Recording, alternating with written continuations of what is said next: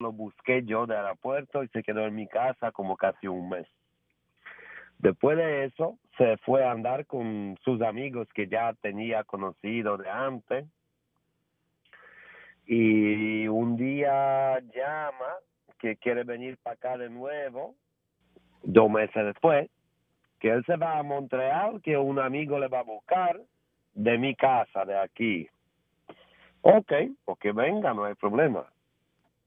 Él hablaba antes de cruzar la frontera como así pagar. Yo digo, pero tú estás loco, eso no.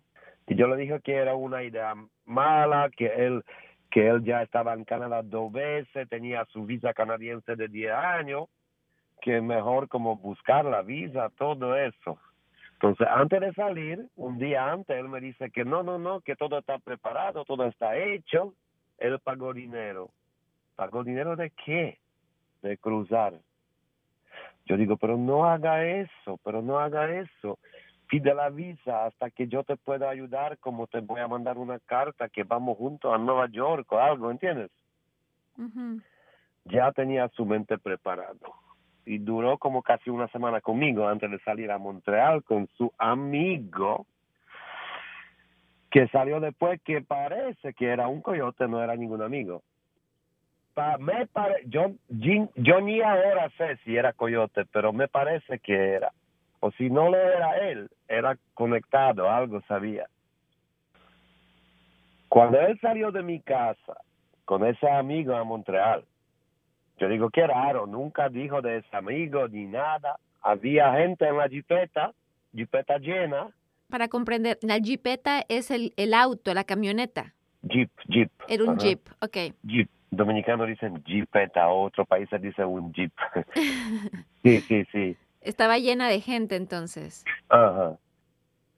Salí yo afuera también, hablo con el hombre, era como, como él me dijo, de dominicano, de padre, no sé qué.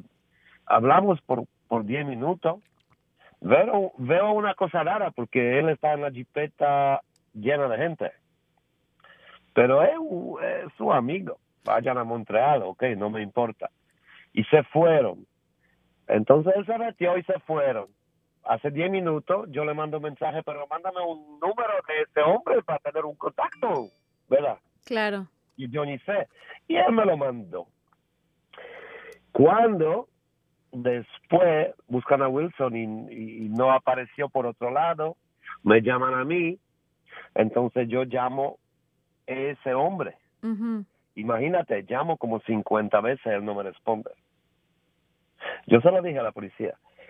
Y yo le dejé mensaje, mira hombre, tú llegaste, tú llevaste primo mío, él no era ningún primo, pero yo dije así, le dejé el mensaje de voz.